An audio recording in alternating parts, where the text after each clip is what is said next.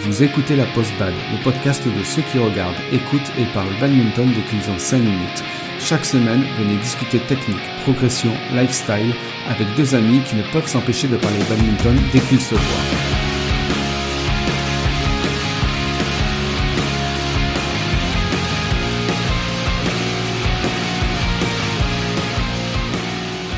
Bonjour à tous et bienvenue dans ce nouvel épisode de la Postbad, le podcast de deux personnes qui se demandent ce que ce serait de dire je suis champion du monde.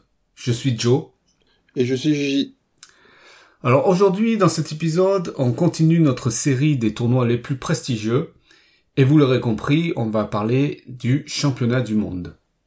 Alors c'est un championnat assez récent et je pense que on va laisser euh, Gigi directement commencer sur cet épisode-là assez récent, c'est tout est relatif. Hein. Bien sûr, c'est par rapport à, on va dire, aux toutes premières compétitions euh, internationales. Effectivement, c'est assez récent. Euh, si on si on devait le comparer au All England, euh, oui, le All England, ça date de deux siècles avant, on va dire. Donc effectivement, c'est plus c'est en fait, c'est la fin du siècle, quoi. Voilà. La fin du, du 19e. Du 19e. Le, donc, ben, le championnat du monde, la, la première, le premier tournoi a eu lieu en 1977. Donc euh, ben, c'est là qu'on se rend compte que par rapport au All England, c'est quand même assez récent. Mais euh, justement, en parlant du All England, euh, avant le, le All England était considéré un peu comme le, championnat du monde. Bon, parce que c'était un des plus gros tournois internationaux et, et pour tous les joueurs, c'était vraiment le, rendez-vous à pas rater. Donc voilà, c'était vraiment considéré parmi tous tous les, les joueurs de, de haut niveau comme le championnat du monde. Alors à sa création, le championnat du monde avait eu lieu tous les trois ans. Et à partir de 1987, c'est, euh, ça a été tous les deux ans.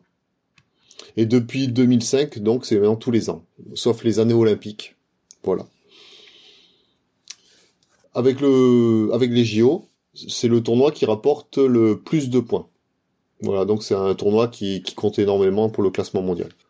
Qui rapporte euh, autant de points, c'est ça? Il, rapporte autant de points. J'ai pu trouver l'info sur des documents de la Fédération internationale et ça rapporte autant de points. Pour, euh, pour la petite histoire, euh, le gagnant gagne 13 000 points. Alors que... Enfin, les 13 000 points, c'est pour le championnat du monde et pour les JO. Après, à titre d'exemple, les, les Super Series Finals, ça rapporte 12 000 points donc déjà c'est un petit peu moins. Euh, et, également les Super Séries 1000, qui rapportent 12 000 points. Après, en dessous, on passe sur les autres, euh, le niveau en dessous des Super Séries, les 750, qui rapportent 11 000 points, et ainsi de suite. Enfin, on vous mettra un lien, là, il y a un tableau qui donne tous les, euh, tous les détails.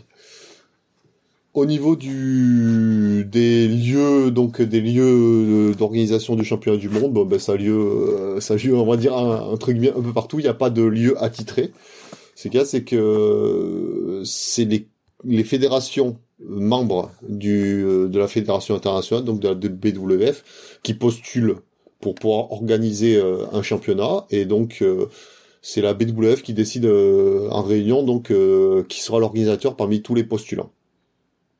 ce qu'il faut savoir, c'est que ces décisions sont prises quand même assez en avance car euh, l'attribution des championnats du monde est déjà fixée jusqu'en 2025.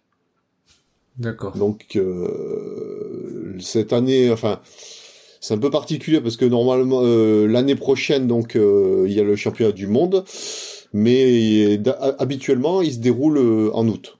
Mais ce cas, c'est que avec les les JO de Tokyo qui ont été décalés, euh, exceptionnellement, euh, les, euh, les, championnats du monde de l'année prochaine auront lieu le, du 29 novembre au 5 décembre. D'accord. Et donc c'est à, ça se déroulera en Espagne, dans la ville qui s'appelle Huelva. Alors Huelva, c'est le, je crois que c'est la ville natale, enfin en tout cas la ville d'où vient Carolina Marine. Euh, c'est un hasard ou? Aucune idée. je pense que bon, je, je pense que c'est surtout lié aussi à, aux infrastructures euh, que la ville doit avoir. Parce que je pense qu'un championnat du monde, tu peux pas l'organiser n'importe où. Euh, et je sais qu'il y a quand même, euh, il y a de belles installations là-bas. Il y a le, un championnat d'Europe vétéran qui a déjà eu lieu. Bon, hélas, j'ai pas pu y participer, mais euh, il, il paraît qu'il est pas mal. D'accord. Et euh, mais du coup là, je regarde les dates, mais les dates coïncident un peu avec euh, la finale des BWF World Tour, non? Qui, Euh, ont lieu en décembre, il me semble, non? Peu- C'est possible, mais bon, avec, je pense que voilà, le calendrier, il est, il est complètement chamboulé avec le, Ouais. le Covid, donc euh, s'il faut, ça aussi, ça sera décalé pour le coup. Ok. Et cette année, tu... Je sais pas Cette si... année? Ouais, est-ce que Cette tu année, sais... il y en a, il y en a, il y en a, il y en a pas. Ah, Bah, de, de toute façon, là, ça joue plus, ça joue plus jusqu'à la fin de l'année. On a eu euh, le week-end là qui vient de, de se passer, il y a eu le tout dernier tournoi international euh, de l'année, qui était l'Open du Portugal, bon, qui était un, euh, un tournoi de petit niveau, mais là, il y en a plus jusqu'à la fin de l'année. D'accord. Et en super série, l'Open du Danemark était le dernier de l'année cette année. Euh, ouais, ok. C'est triste. Oui, un petit peu. Alors, euh, pour finir sur les, euh, les prochaines éditions, euh, en 2022, ce sera à Tokyo, au Japon. Donc euh, c'est bien parce qu'avec les JO, euh, le Japon va organiser deux années d'affilée de grosses compétitions. En 2023, ce sera à Copenhague, euh, au Danemark. Mhm. Et après, donc la prochaine édition sera en 2025. Donc euh, pas, il y en a pas en 2024 parce que c'est les JO de, de à Paris. Et en 2025, eh ben c'est c'est Paris qui organise également le championnat du monde. Donc c'est marrant parce que ça fait un peu comme pour Tokyo, euh, d'abord les championnats du monde, euh, d'abord les JO, après les championnats du monde. Je sais Ouais, pas c'est si c'est voulu, mais bon, c'est bien, c'est bien pour la France en tout cas. Mm. Voilà, on aura le, on, on aura deux belles compétitions coup sur coup. Après avoir parlé des lieux d'organisation, euh, on va parler de ben, des modes de qualification. Alors, euh, pour déterminer la liste des qualifiés, la, la fédération a vraiment mis en place une, un calendrier précis à, avec euh, avec les différentes étapes à suivre. Tout d'abord, euh, la, la Fédé donne la liste, on va dire, des joueurs qui sont éligibles. Ça dépend du, du classement mondial. Un mois peu après, environ, non même pas un mois après, pardon, euh, le mois suivant, euh, le, la fédération euh, du, enfin la fédération haute du championnat du monde, donc a le droit à une wildcard. Enfin, je sais pas si c'est une ou plusieurs, mais elle a le droit des wildcards pour pouvoir donc laisser un joueur de son de sa fédération participer, même s'il n'est pas éligible, on va dire, à la liste parce que son classement mondial le permet pas. Alors, euh, peut-être que tu peux préciser ce que c'est qu'une wildcard pour ceux qui savent pas. Ah oui, bah une, euh, une wildcard, euh, c'est euh, en gros c'est une invitation. C'est une invitation pour participer au tournoi. Voilà, Pour quelqu'un qui, pour quelqu'un qui normalement, n'est ne pas qualifiable, qui n'est pas qualifiable. Ça marche dans plein de disciplines. euh, Enfin, euh, au tennis, ça se voit aussi beaucoup. Je veux dire que si on prend l'exemple de Roland Garros, euh, la fédération française euh, accorde plusieurs wildcards en général à des Français, euh, à des Français euh, qui sont pas qualifiables normalement. Mm. Après, quelquefois, il y a, c'est après l'attribution des wildcards, elle est complètement euh, bon vouloir de de celui qui, la, qui possède les wildcards. C'est-à-dire qu'il peut très bien décider autre chose. Je veux dire que je crois qu'au tennis, je- si je prends l'exemple du tennis, ça s'est déjà vu qu'un ancien gagnant de tournoi, de ce tournoi-là, qui était pas qualifié parce qu'il avait arrêté ou il était moins bon, ben qu'il ait été pris. Donc du coup, c'est même pas forcément quelqu'un de sa fédé, hein, en plus pour le coup, enfin en tout cas au tennis. Mm. Bon, j'imagine que bon, badminton, c'est plutôt quelqu'un de sa fédé qu'on fait jouer. Ce serait malvenu, je pense, de prendre quelqu'un d'autre. Euh, donc, et dans la foulée du euh, choix des, wildcards euh, du membre hôte, donc de celui qui va organiser, ben la BWF a également des wildcards qu'elle va attribuer. Donc, euh, pour la petite histoire, je sais que il y a une année euh, un championnat du monde, Linda n'était pas qualifiable car il avait, euh, je crois que c'était vraiment juste après un titre de euh, olympique, il avait arrêté. Il a carrément, il a, il a arrêté, il a pu jouer euh, sur les tournois internationaux pendant quasiment un an, je crois. Donc, ben, du coup, il a dégringolé au classement mondial, il était plus qualifiable et il a eu droit à une wildcard pour participer. Alors, je, je sais plus où, est-ce que c'était, donc je saurais pas dire si cette wildcard avait été accordée par le pays hôte du championnat du monde ou par la BWF. Mais il s'avère que avec cette wildcard là, donc euh, donc il était pas tête de série forcément, et ben il a été champion du monde euh, cette année-là. Donc c'est quand même une belle performance parce que ça veut dire qu'il n'a pas eu un parcours facile, donc pas protégé. Mm. Euh, et du coup, t'as pas parlé, il y a combien de personnes qui sont qualifiées? Au total? Alors, ça dépend le tableau. En, en simple homme, il y a 64 joueurs au total. En simple dame, il y a 48 euh, joueuses. Et en, dans les autres tableaux, il y a 48 paires. Voilà, sachant qu'il y a un nombre maximum autorisé par pays. Euh, ce nombre maximum, il est de 4. Bon, sachant que euh, il faut quand même que les 4 soient dans la liste des éligibles euh, en fonction du classement mondial. Voilà, donc bon, je pense qu'il y a peu de pays. Bon, la Chine, je pense, a dû déjà avoir ce, cas de figure-là, sûrement d'autres pays asiatiques, mais je pense que peu de pays quand même sont sont dans cette dans ce cas de figure. Et sachant que une fois que la liste des éligibles a été, euh, définie, chaque fédération quand même donne sa liste.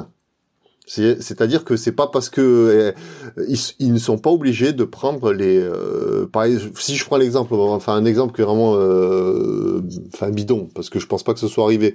Si je prends la Chine, elle, aurait laissé cinq joueurs, enfin elle aurait cinq joueurs éligibles donc dans les dix meilleurs mondiaux eh bien, ils sont, la fédération peut décider de ne pas prendre forcément les, les, les quatre meilleurs sur ces cinq-là.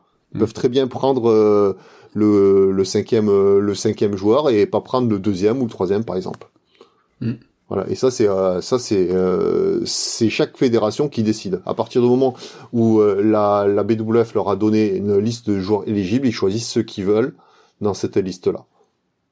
Bon après c'est pas cool euh, sur le sur le papier. Enfin, pour le joueur qui serait pas sélectionné alors qu'il est mieux classé qu'un autre, ce serait pas cool. Et ce serait pas. Oui, mais je pense que ça a dû déjà arriver ce genre de, cas de figure. Hmm. Ok, c'est très clair.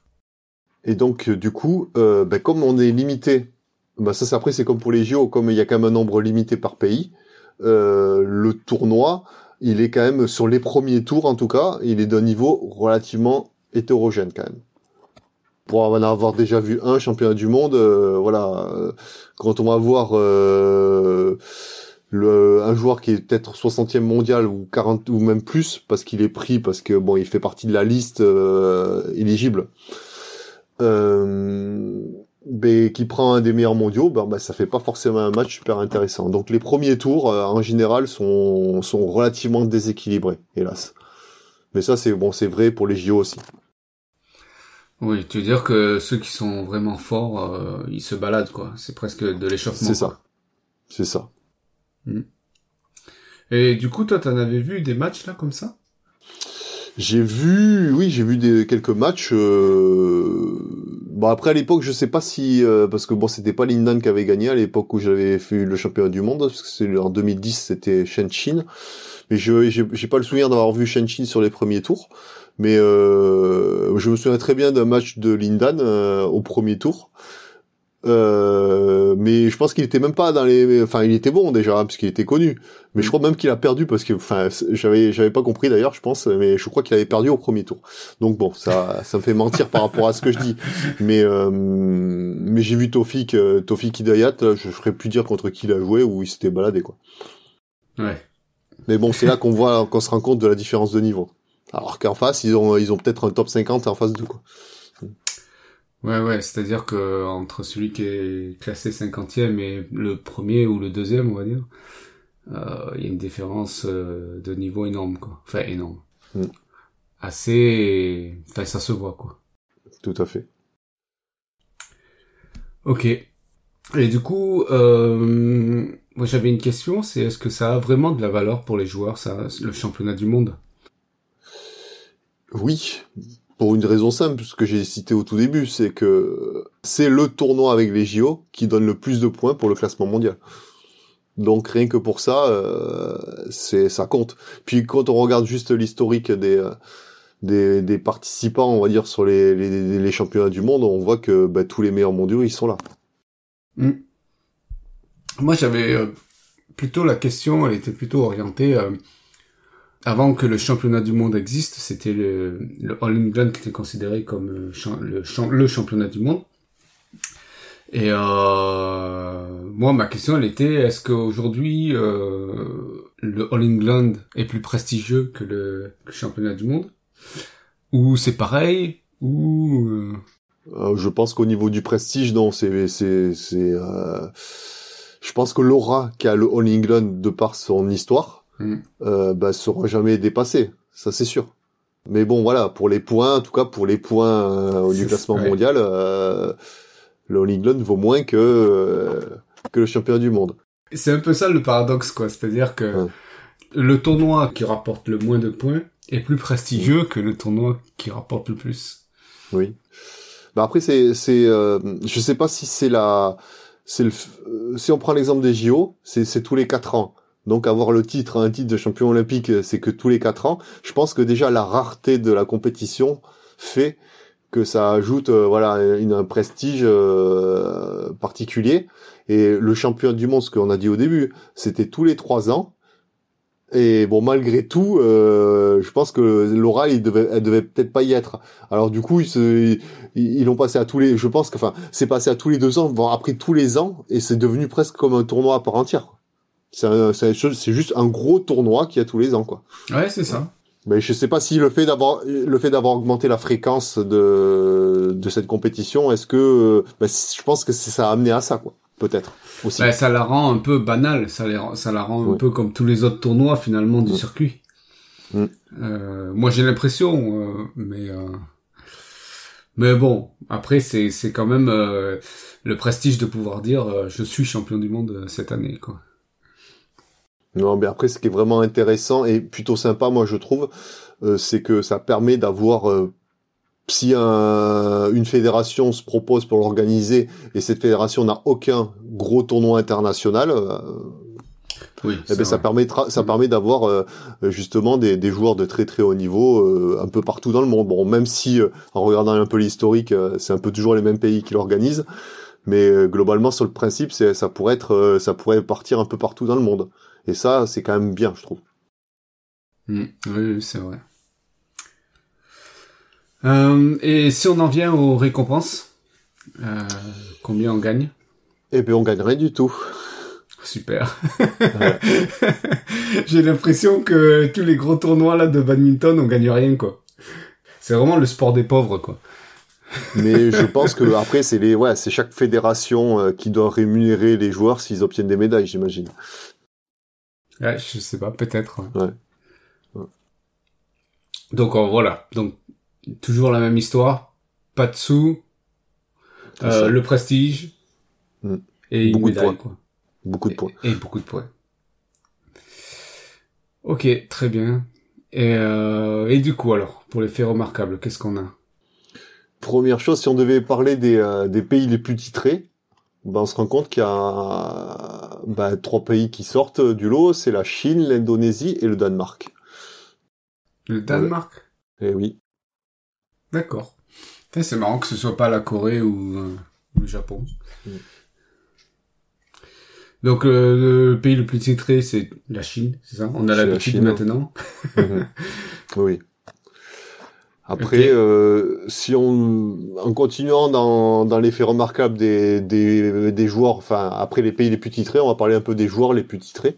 Mhm. Euh, le, le- la personne la plus titrée, donc elle a cinq titres, et c'est euh, bon, on l'a déjà cité tout à l'heure, c'est Lindan. Lindan qui a, qui a gagné cinq fois le championnat du monde. Voilà. Donc euh, c'est c'est celui qui est le plus titré. Derrière, euh, si on devait parler encore en nombre de titres, euh, il y a les Chinois en double homme, Kai Yun et Fu Feng, qui ont gagné quatre fois. Mhm. Après, il y a un autre joueur qui a gagné quatre fois, mais bon, pas quatre fois avec le même partenaire. Donc c'est euh, c'est Tiawan, Endra c'est Tiawan. Donc là, toujours en double homme. Toujours en double, là je parle toujours en double homme. Donc c'est Tiawan, il a gagné avec euh, Ahmad. Euh, non pas Ahmad, pardon, Ahmad il a en, il a en, il a en mixte. C'est euh, ah, je sais plus comment il s'appelle là, c'est euh, c'est celui avec qui il joue actuellement. Euh, Hassan. Hassan, Hassan, et il a été aussi champion du monde avec euh, Marquis Kido, je pense, D'accord. si je dis pas de bêtises. Bon là je vous le dis de tête, alors euh, je me trompe peut-être. Euh, enfin pour Marquis Kido, je pense, je, ouais, je suis quasiment sûr quand même. Après, euh, on peut parler aussi des, des joueurs avec beaucoup de titres. Il y a Liliana Natsir, qui est une indonésienne, qui a gagné quatre titres en mixte. Et là également avec des joueurs, euh, avec des partenaires différents. D'accord.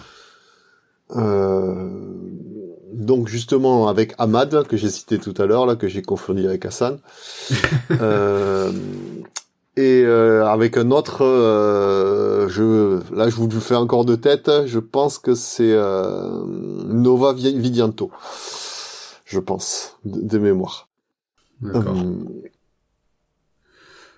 voilà, et, en- et enfin, euh, en, en joueur les plus titré, on peut parler de bah, d'une européenne. Déjà, c'est quand même étonnant. C'est un simple dame. C'est Carolina Marine qui a gagné déjà trois fois. Et bon, et contrairement à, à beaucoup, on va dire là, qui en ont déjà beaucoup de titres, euh, bah, elle est encore en activité. Et puis surtout, elle est pas très très vieille, donc euh, elle peut encore en gagner quelques-uns. Ouais, Parce que- ouais. Autant Setiawan, euh, Setiawan, il continue de jouer, mais bon, il est plus tout jeune. Alors, est-ce qu'il va encore continuer à réussir à en gagner? Ça, je ne sais pas. Ah, je lui souhaite parce que moi j'aime beaucoup son jeu, mais Ouais, Carolina Marine, j'ai l'impression qu'elle a des résultats en dents de scie. Alors, Ouais, évidemment, euh, elle est, Bah, elle est quand même, ben, euh, elle fait partie des meilleures, mais oui, oui. Bon, après, elle revient d'une blessure quand même très très grave. euh, ouais. c'est quand même pas mal. Alors, je pense qu'il y a encore sûrement des, euh, peut-être encore des séquelles, hein, mais pas forcément au niveau physique. hein. Après, je pense que c'est pas mal, ça doit être aussi dans la tête. Hmm. Alors, si je devais finir euh, rapidement sur les, les faits notables, euh, je citerai euh, le polydor du, euh, du badminton. Euh, C'est-à-dire que je parle de Li Xiongwei, qui a été quatre fois finaliste et qui n'a jamais gagné euh, de titre. Il a été deux fois finaliste contre Lindan et deux fois contre Shenlong. Euh, ouais. Ça veut dire que Shenlong a été deux, Deux fois, fois. euh, Tout à champion fait. du monde. Mm. D'accord. Ouais.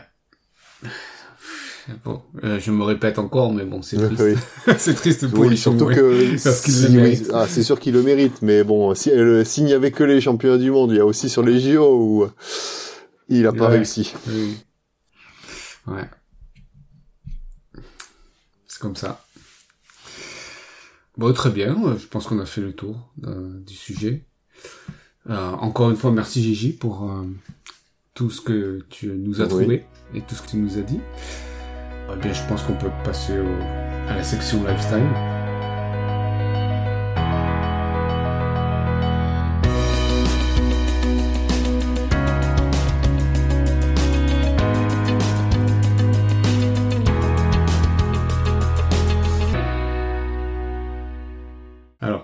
Commences ou je Ouais, commence je, je, je commence. Mais pour une fois, moi, ce sera pas une anecdote, moi, ce sera plutôt une recommandation. Euh, on parlait justement de Carolina Marine, et il s'avère que tout récemment, il y a une euh, série de report, enfin, une petite série sur Carolina Marine qui est sortie sur Prime Video. Je crois qu'il y a six épisodes ou cinq. Euh, attendez, je vous le confirme, je ne saurais pas vous dire. C'est très très intéressant.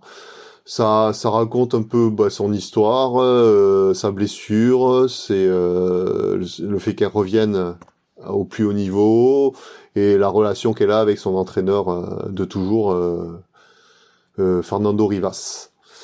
Donc, donc il y a quatre épisodes. Voilà, pardon. C'est euh, voilà, je vous conseille de le regarder. Bon, c'est quand même assez long parce que chaque épisode fait euh, plus de 40, euh, plus de 30 minutes, euh, sauf le dernier. Mais bon, enfin, c'est environ 30 minutes, sauf le tout premier qui en fait un peu plus, 42. C'est très intéressant. C'est, moi, je les ai tous regardés. Ouais. D'accord. Oui, j'ai profité de ma de ma blessure où j'étais bloqué euh, du dos. T'as lombosciatalgie ou un truc comme voilà, ça. lo- ma lombosciatalgie, euh, j'étais scotché, euh, enfin j'étais euh, cloué au, euh, euh, enfin obligé de rester allongé, donc du coup j'en ai profité pour regarder. euh, C'était euh, voilà cette série. Mais du coup, c'est une série en cours ou... euh, je ne sais pas du tout parce qu'il y a marqué que sur le site de Prime, il y a marqué que c'est la saison 1. Alors est-ce qu'il y aura d'autres saisons? Ouais, Je pense parce que ça a pas l'air d'être fini. Enfin, le dernier épisode donne l'impression que ça va continuer. Est-ce que tu sais quand est-ce que ça a été filmé? C'est assez récent parce que ça, ça a commencé à être filmé, euh, je pense, ben, après tous ces titres, parce que après ces trois titres de champion du monde et son titre de champion olympique. Donc euh, c'est relativement récent. Je pense, je, je, je, me demande s'ils ont pas commencé, euh, si ils ont, ils ont commencé après sa blessure. D'accord. Ah, oui, donc effectivement. Et euh, du coup, ça parle de quoi? Des coulisses, c'est ça? De ses entraînements bah, il, il, a suivi, euh, il a suivi un peu partout. Euh, et ça parle de, de, ses entraînements, de la relation qu'elle a. Bah, c'est ça qui est.